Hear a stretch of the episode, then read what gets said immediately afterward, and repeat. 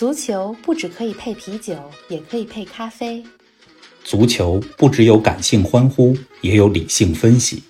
足球不只有皇马、巴萨、梅西、C 罗，也有不为人知但值得歌颂的球队和球员。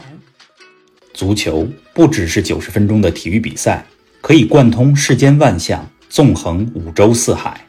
足球小世界，世界大球场，一杯咖啡的时间。陪你聊足球，但不止于足球。听众朋友们，大家好，冯老师好，欢迎来到咱们第十期足球咖啡馆。玲子你好，大家好，不知不觉都第十期了。对啊，这期咱们接着通过足球认识一下更多的国家吧。之前几期呢，咱们先从冰岛出发，去过了爱尔兰，这期就继续留在欧洲北部吧，去一个欧洲的地理小国，但是在足球世界里呢，是一个大型或者中型的国家，它就是丹麦。没错，这次呢，冯老师要给咱们讲一讲北欧童话丹麦的足球。但是听冯老师讲足球之前呢，我先想问问冯老师，你知道丹麦它是北欧五国之一哈，人口不到六百万，你来猜猜它的咖啡消耗量有多大？我老是想聊一聊咖啡。看来以后我要做个功课了，因为每一期聊到一个国家都得有这个问题，咖啡的人均销量，我猜也是前五吧，嗯，我猜个第五。对，如果不是很大的话，我也就不会问了。作为一个地理小国来说，丹麦平均每人每年的咖啡消耗量也是非常高的。我记得上次咱们讲过，冰岛是世界排名第三，那么丹麦一点也不落后，是全世界排名第四呢。哦，看来比我猜的还高了一位。对啊，而且在北欧人心中吧，咖啡不光是饮品，而是一种水果。所以大家很多人知道的这个中浅烘焙的一些咖啡豆，在欧洲非常的盛行，并且大家都用水果的香气来描述这个咖啡的风味，比如凤梨呀、柑橘呀、草莓呀、桃李呀等等。王老师，我再问问你啊，你知道 Huger 是什么吗？说一遍这个词儿，没听明白。我是在学丹麦语的发音啊，可能不太准，但是拼出来是 H Y G G E，念 Huger，在丹麦。我还真不知道，看这词根，如果按英语猜是干净卫生的意思，是这意思吗？嗯，不是，不是 hygiene 的那个，但是这个是丹麦文化中特有的，它实际上是特有的一种北欧的精神，它代表着一种友好啊、温馨，英文有点像 cozy，但是又很 fun、很有意思的生活方式。嗯，所以丹麦是大家知道幸福指数很高的一个国家，在这样的一个国家，大家都追求简约、自由、比较有品质的生活方式。嗯，这一点呢，与他们喝咖啡的理念也是不谋而合的。那冯老师，我想问问你啊，那你说丹麦人在生活方式上有着这样的理念，那在球场上，丹麦足球又是什么样的风格呢？丹麦足球确实也给丹麦人和很多的中立球迷带来了很多的幸福感，就跟他这个国家的生活指数一样。嗯，其实这期说到丹麦，我还挺兴奋。为什么呢？因为丹麦有着我非常喜欢的球员，而且听咱们之前的节目呢，大家应该也猜到了，我是一个非常喜欢黑马球队逆袭故事的人。没错。丹麦和咱们之前聊的冰岛其实有很多的联系？他们不仅都属于北欧，嗯，而且还都有着维京人的传统历史。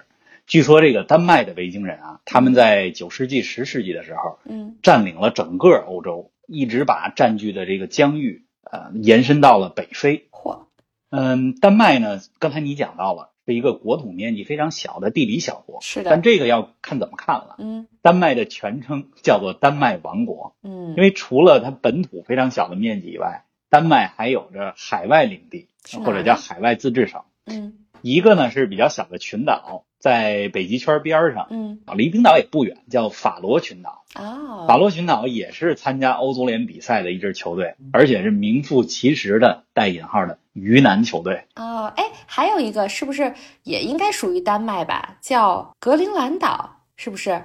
没错，世界上最大的岛屿嗯格陵兰岛也是丹麦王国的领土，嗯所以可以说丹麦是地理小国，但是丹麦王国又是一个地理大国啊。咱们说了这么多，说回到丹麦足球啊，好啊，之所以它被称为北欧童话，是因为他们在其中一届欧洲杯比赛上，作为替补选手参赛，嗯最终获得了那届杯赛的冠军。这么厉害，领着我考考你啊，嗯咱们之前节目其实讨论过丹麦足球，是的，丹麦获得过一次欧洲杯的冠军，你还记得是哪一年吗？哎呀，这个我想想啊，确实是方老师讲过的，而且我知道是九十年代。你之前我记得讲过有个金球决胜突然死亡法，是说的是九六年，然后那一年呢是德国队夺冠了，所以肯定不是那一年。那再往前猜一轮，九二年，对吗？对了，按照你这个逻辑推理法，还真猜对了。丹麦的童话故事其实就来自于一九九二年的欧洲杯。哦，那个时候的欧洲杯还叫欧锦赛，欧洲锦标赛。那时候的欧锦赛和现在还不太一样怎。么不一样？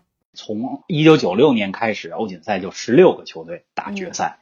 呃，二零一六年法国欧洲杯开始就二十四支球队，但当时的欧洲杯一九九二年只有八支球队。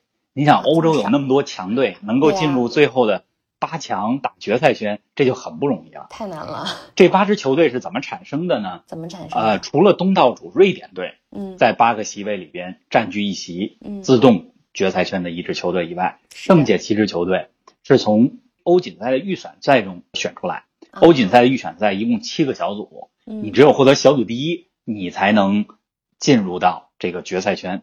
哦是嗯、丹麦队在预选赛当中呢，他是和南斯拉夫队是一个小组。嗯。南斯拉夫这也是八九十年代欧陆足坛的一支豪强，他们哦获得了小组第一，进了决赛圈，而丹麦是第二，就没进决赛圈。啊，但是这个时候，非常意外的一件事发生了，怎么了？在距离欧洲杯都快开打了没多少天的时候，南斯拉夫被欧洲足联禁止参加欧洲杯，因为当时南斯拉夫国内战乱啊、啊，因为这个原因，他被取消参赛哎了。太可惜了，那个时候预选赛当中，小组排名第二的丹麦队嗯，就被欧足联召唤，说你们快来替补参加欧洲杯吧。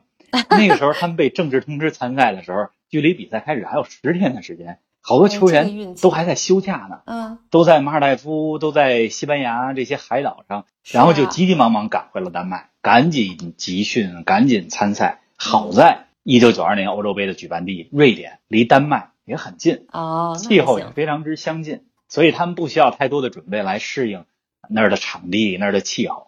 哎，看来足球还真的跟政治有着紧密的联系。哎听说那个九十年代南斯拉夫真是战火不消停，虽然很遗憾他们不能参赛啊，但结果歪打正着，造就了世界足坛最大的童话呀。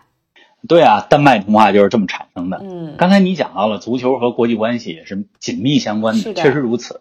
一九九二年的这届欧洲杯十分特殊，怎么呢？那个时候除了南斯拉夫因为战乱没有被参赛，嗯没有被允许参赛以外，呃，苏联啊、呃也刚刚解体。没错，但是苏联呢，在解体之前，他们已经以苏联队的名义进入了欧洲杯的决赛圈。哦，那怎么办？所，以，九二年欧洲杯的时候，嗯，前苏联的这些已经解体的加盟共和国，就以独联体、独立国家联合体的方哦式参加了那一届的欧洲杯。还挺特殊的。所以你看，一九九二年欧洲杯的参赛队里嗯没有前苏联，嗯，也没有后来的俄罗斯，它的名字是 CIS，就是独立国家联合体，简称独联体。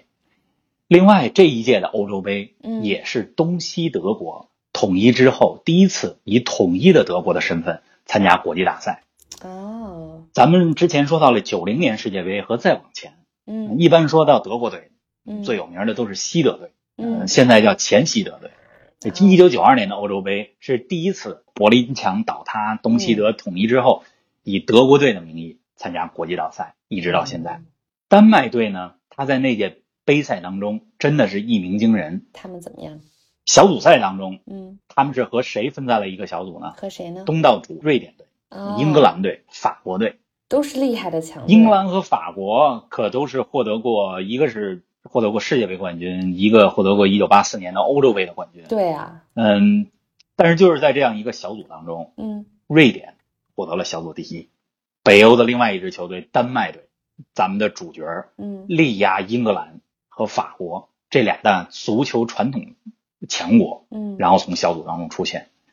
最最最经典的比赛是？是他们在半决赛当中嗯遇到了当时在欧洲不可一世，并且是上一届欧洲杯的冠军，就是卫冕冠军荷兰哦。荷兰对，嗯，他们和荷兰队在半决赛当中打得如火如荼，嗯最后二比二进入到了点球的决战，双方只有一个球员没有踢进去。没有踢进去的球员就是荷兰的球星三剑客之一范巴斯滕，而他的点球就被当时丹麦的门将舒梅切尔扑出去了，而那也是世界足球历史上的一大经典瞬间。趟过去荷兰这一道关，进入到决赛之后，嗯。丹麦队在决赛中遇到的可是一九九零年世界杯的冠军嗯。德国队。嗯。那个时候的德国队也有着三驾马车，呃，防守非常之稳固嗯啊。丹麦队也是一支以防守见长的球队，啊，但是就是这样两支球队在决赛中相遇的时候，丹麦最后二比零战胜了德国，获得了那一届欧洲杯的冠军。如果说这是世界足坛的第一大奇迹，一点都不为过。哎，这个真的是太神奇了！刚才你说到的几个丹麦的球员，有的名字还挺熟悉的，比如这个舒梅切尔，给我们讲讲丹麦的一些知名球员吧。说到丹麦的知名球员啊，嗯，那是非常之好讲基本上用两个姓氏就能把丹麦最知名的球员给他串联起来了。说来听听。一个姓氏叫做舒梅切尔，嗯，另外一个姓氏叫做劳德鲁普。哦，舒梅切尔父子都是丹麦国家队的守门员，哟，劳德鲁普兄弟 都是丹麦国家队的前锋。嗯所以讲清楚这一对父子，讲清楚这一对亲兄弟，基本上就能把丹麦足球聊得八九不离十了。哎，这个挺有意思啊，一边听足球，还能一边听一些他们之间的家庭关系。那将来咱们说一期父子兵或者亲兄弟上阵踢足球的节目吧。呃，今天不扯远了，你给我们说说舒梅切尔吧，先。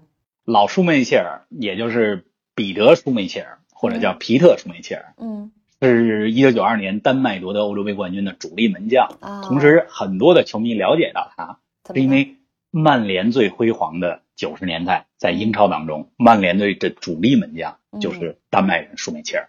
哦，咱们之前的节目里边讲到了许多伟大的门将，是的，比如说意大利的布冯，没错。现在还在踢；嗯，比如说西班牙的卡西利亚斯，对，呃，但是舒梅切尔在我心目当中是九十年代那十年里世界足坛最佳的门将。啊，当然这也有很多主观的因素了。一个因素是我非常喜欢看英超嗯，而曼联长期的主力门将就是舒梅切尔。嗯我仍然记得舒梅切尔是一个不仅在门前技术非常之出众，嗯而且还非常有气势，能够带动自己的后卫一块儿防守，能够鼓舞整个球队，在场上这么样一个呃有着领袖风范的球员。哦，哎，那他的儿子呢？说完了老舒梅切尔，嗯，他的儿子小舒梅切尔叫卡斯帕舒梅切尔，嗯，是现在也是当下的丹麦国家队的主力门将。哦原来咱们前几期讲到了英超创造过黑马奇迹的莱斯特城队，嗯就是二零一五到一六赛季，那个时候大家都觉得哎，利物浦、曼城、曼联、切尔西这些豪门能够夺冠，嗯，但是在英超一直名不见经传的，前一个赛季还在保级的球队，这个赛季就夺冠了，就是莱斯特城队，而小舒梅切尔嗯效力的就是莱斯特城队，并且在这支球队效力了十年之久，将近十年了。嗯，尽管有很多更大的俱乐部想引进他，但是他跟当时他的父亲一样，他的父亲在曼联就效力了将近十年的时间。这小舒梅切尔也是别的更大的球队想让他去，他就想在莱斯特城队，他现在也是莱斯特城队的队长。哦，原来是这样。哎，你看我总结一下，对不对啊？这个父子两个人全部都创造过黑马奇迹。你说的这个老舒梅切尔是和当时丹麦国家队一起创造了丹麦童话，小舒梅切尔呢，就是在英超的莱斯特城队创造了所谓的，哎，我记得是叫蓝湖神话，是不是？我好像听过这个名字。没错，我只能说你总结的太精辟了，估计你是大学里边总结系毕业的。而且还有一个非常有意思的事情，是老舒梅切尔，他在职业生涯的末期嗯还效力过曼联的另外一支死敌，叫做曼城队。哦，那个时候的曼城还没有中东、阿联酋这些地方的巨资引入到俱乐部，还是在英超里边是一个保级的球队。哦，是这样。呃，舒梅切尔已经进入到职业生涯的末期，将近嗯四十岁了。嗯呃，总要找个地儿发光发热，而且嗯曼彻斯特他又非常熟，嗯所以就去了邻居啊、也是死敌曼城队当门将。在他效力曼城队期间，嗯。他的儿子卡斯帕舒梅切尔嗯，加盟了曼城的青训营，啊，已经从曼城嗯。开始了自己的守门员的生涯。嗯。这两个父子啊，虽然没有同时出场过，因为毕竟年龄差着那么多，对呀、但一个是当时曼城队的一队的守门员，嗯，一个是青年队的小门将，嗯。非常有意思。我再补充一句，嗯老舒梅切尔皮特舒梅切尔，至今还保持着丹麦国家队历史上的最多出场记录。他从一九八七年就嗯开始为这支球队、国家队效力，一直到了二零零零二零零一年才从国家队正式退出，一共在丹麦国家队出场了一百二十九次，其中三十多次担任丹麦国家队的队长。哦，哎，我觉得说起丹麦，你一听就是有很多故事讲不完啊。但咱们得稍微打住了，来给我们再说说另外一对兄弟吧，叫劳德鲁普，是吧？如果说舒梅切尔父子守护着丹麦国家队的后方球门，那么在前场为丹麦攻城拔寨的就是劳德鲁普兄弟了。嗯这兄弟两人呢，大哥叫迈克尔·劳德鲁普嗯啊，小弟叫布莱恩·劳德鲁普，啊，俩人差着五岁。嗯嗯，如果要评选八九十年代，嗯，二十位嗯或者说十位最伟大的足球运动员，嗯那大哥迈克尔·劳德鲁普一定榜上有名。我还看到过很多的评价，说评价二十世纪整个二十世纪嗯最杰出的十位足球运动员其中这个哥哥迈克尔·劳德鲁普嗯就榜上有名。你知道这个评选它是有五花八门的，呃，但是这也足以见得嗯迈克尔·劳德鲁普在足球世界中他的地位。啊，他都在哪个俱乐部待过呀？这迈克尔·劳德鲁普在欧洲效力过多个豪门的球队，他嗯跟随荷兰的阿贾克斯，嗯啊、西班牙的巴塞罗那、皇马，嗯嗯、还有意大利的尤文图斯都获得过联赛冠军。嗯，嗯、刚才讲到了，他既效力巴塞罗那，是的，也效力过皇家马德里。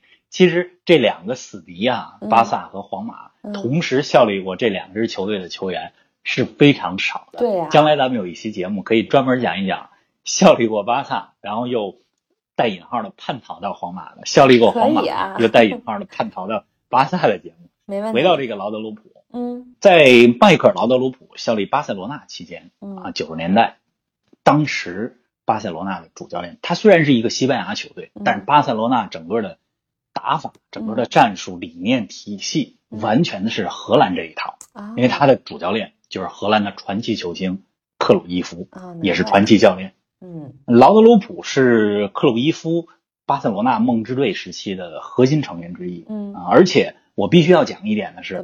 迈克尔·劳德鲁普他不仅是一个出色的球员，他对于足球技战术的变化贡献非常之大，为什么呢？因为他是现代足球技战术当中有一个术语叫做伪九号或者假九号啊，英文是叫做 false nine。嗯，什么？这个假九号是怎么回事呢？嗯一般足球场上身披九号的都是主力前锋，是的就是前锋最前面攻城拔寨的这个明星球员。嗯但是这个劳德鲁普啊，他在效力巴塞罗那期间，嗯，在克鲁伊夫的战术体系里，嗯他虽然是前锋，嗯，但但是他的位置经常游走在锋线和中场线之间。啊，除了在锋线的位置上以外，他还经常回撤到中场，组织串联、穿针引线。所以啊他有时候回撤到中场以后，制造出来的进攻威胁，嗯要比一直顶在球队锋线上的前锋威胁还要大。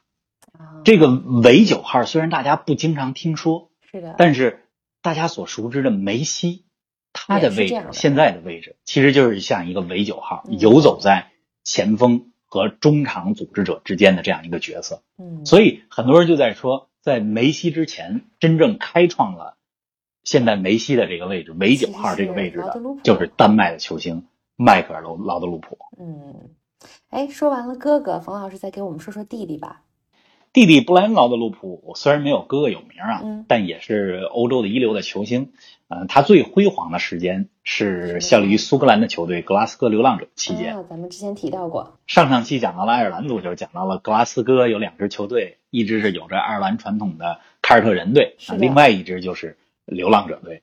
在国家队层面，弟弟布莱恩·劳德鲁普，他为丹麦国家队一共出场了八十多次，打进了也很多。啊二十一个进球。嗯，嗯布莱恩·劳德鲁普他的位置和他的哥哥迈克尔还不太一样，虽然两位都是前场、中场球员，但是这个布莱恩·劳德鲁普更擅长往边上走，有点像边锋这样一个角色。呃，虽然他也能够胜任中锋，也能够胜任呃中场多个位置，但是他是一个更往边上的球员。哦，原来是这样。哎，听的我其实是没听够啊，但是咱们还得再说说别的。关于丹麦，之前我记得咱们讲爱尔兰足球的时候说到过，爱尔兰当时的死敌是北爱尔兰队。那丹麦有没有他自己的死敌呀？丹麦国家队啊，还真有他的死敌。嗯，他的这个足球场上的死敌就是他的邻居瑞典。咱们在讲前面的节目的时候讲到了这个球队之间互相之间是死敌。嗯，一般的发现，基本上在一个地儿或者比较近的地儿的两个队。通常是死敌，一个城市的两个球队德比战，对吧？对。然后相邻的两个国家或者相邻的两个地区，通常这关系也不太好。是。呃，一山不能容二虎，没错，对吧？太近了。丹麦和瑞典啊，虽然国土不接壤，我听说这两个国家中间有一座桥啊，这个桥跨海的大桥连着这两个国家。嗯，丹麦和瑞典都是北欧足球比较发达的国家。嗯，你刚才讲到了北欧五国：丹麦、瑞典、挪威。呃，芬兰还有之前咱们讲到的冰岛，是的。那跟冰岛相比，这个丹麦和瑞典的足球是更有历史底蕴，而且发达多了。长期啊，在欧洲足坛、在世界足坛都有一席之地的国家。嗯，呃，丹麦和瑞典这俩国家一直在争啊，谁是北欧的老大啊？两支球队在各项赛事当中，那还踢过不少比赛，踢过一百零七场比赛，互有胜负。胜负怎么样呢？丹麦赢了四十场。嗯，瑞典赢了四十七场，其实差不多，剩下的比赛是平局。嗯，但是这个一九九二年丹麦欧洲杯夺冠的时候，是的，就是说丹麦足球的童话创造的时候，嗯，丹麦队啊，连英格兰、法国、荷兰、德国都没输，对，但是他们在小组赛中只输了一场球，哟，输的这场球就是东道主瑞典啊，嗯，真是死敌就是死敌啊！丹麦的球迷和英格兰、爱尔兰的球迷。还不太一样，怎么呢？咱们每期节目都会讲一讲各地的球迷啊。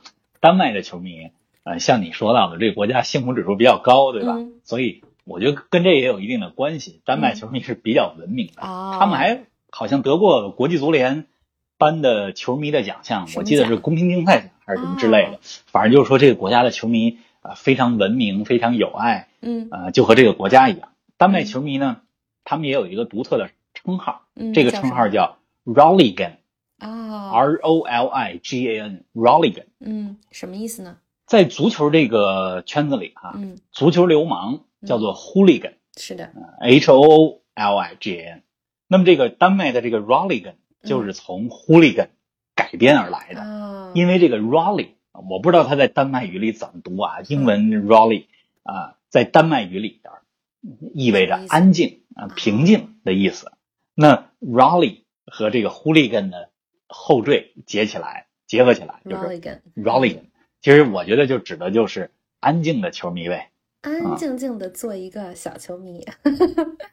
对，但是就是这么安静的、这么文明的球迷，嗯啊，他们和瑞典还能闹出点事儿来。怎么？这里有一个例外啊。嗯。呃，二零零七年的一场比赛，嗯，当时瑞典队和丹麦队分在了欧洲的一个小组，他们来竞争。二零零八年欧洲杯决赛圈的名额，然后呢？那么丹麦队主场对瑞典的这场比赛，嗯，丹麦的一位球迷啊，直接从看台上冲进了球场，嚯，好家伙，直接奔着裁判去了，准备攻击裁判去，啊，然后这比赛就被叫停了。当然也是因为裁判，我估计有一些让丹麦球迷不太满意的判断，呃，所以这个裁判都受到了攻击，比赛就叫停了，也挺危险的。那场比赛也。因为丹麦球迷的不理智行为，被判瑞典三比零自动获胜。那原来是这样。那你就从这个细节就足以见得丹麦球迷对跟瑞典队的这个比赛多么之在意。对呀，他们除了是对手之外，有没有平时也有配合默契的时候啊？这两个队之间啊，还真踢过那么一场默契球。什么样呢？虽然说足球世界里大家都想着说公平竞赛的原则，对吧？我到场上我就得赢，我就得想着赢，这是公平竞赛原则，这也是对对手最佳的尊重。你不能说两个球队踢默契球，把人别的球队给玩了，对对吧？但是呢，其实，在一些足球比赛当中，嗯啊，有一些时候虽然不是说出来的。但是球队之间也会心照不宣的来踢默契球。那北欧的这两个兄弟，丹麦和瑞典，就在二零零四年欧洲杯的时候嗯，干过一场默契球的事儿怎。么呢？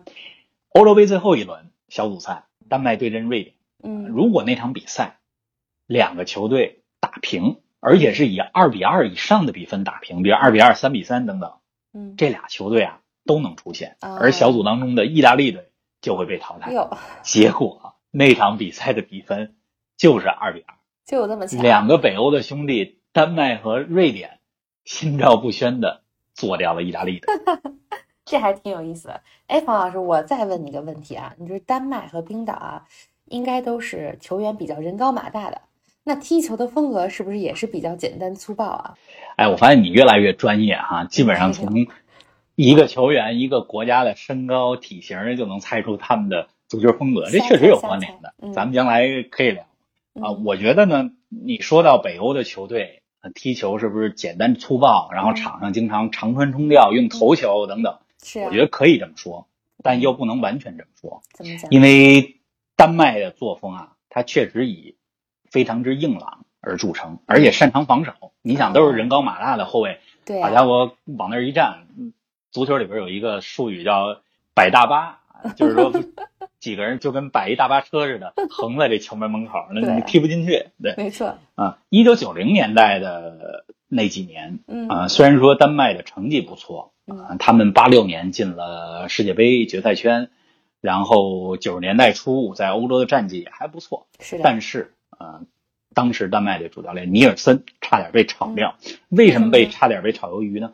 就是因为球队在场上的踢法比较偏重于防守，哦踢得不漂亮，啊所以球迷不满意。嗯对，但是幸好这个尼尔森呢，他没有被炒掉。嗯嗯、如果他被炒了，可能后来就有不了带领丹麦队创造一九九二年欧锦赛夺冠童话的这个故事了。嗯，但是呢，嗯我觉得丹麦队啊嗯，他在北欧的这些球队里啊，比如跟冰岛比嗯啊，比如跟挪威比啊，我觉得丹麦队在北欧球队里又属于打法相对细腻的，啊，或者说在历史上的某些时期打法是比较细腻。刚才我们讲到了，嗯，劳德鲁普兄弟哥哥迈克尔嗯劳德鲁普是一个非常技术型的球员啊，嗯丹麦也盛产很多这样的技术型的球员。是吧？进入到二十一世纪以后啊，嗯丹麦足球呢，是把身体上的强壮、人高马大、硬朗和脚下的技术活儿相结合起来。哦，嗯，担任了丹麦国家队差不多十五年之久的主教练奥尔森，嗯，他是从零零年开始一直到一五年都是丹麦国家队主教练。嗯，他在国家队当中呢，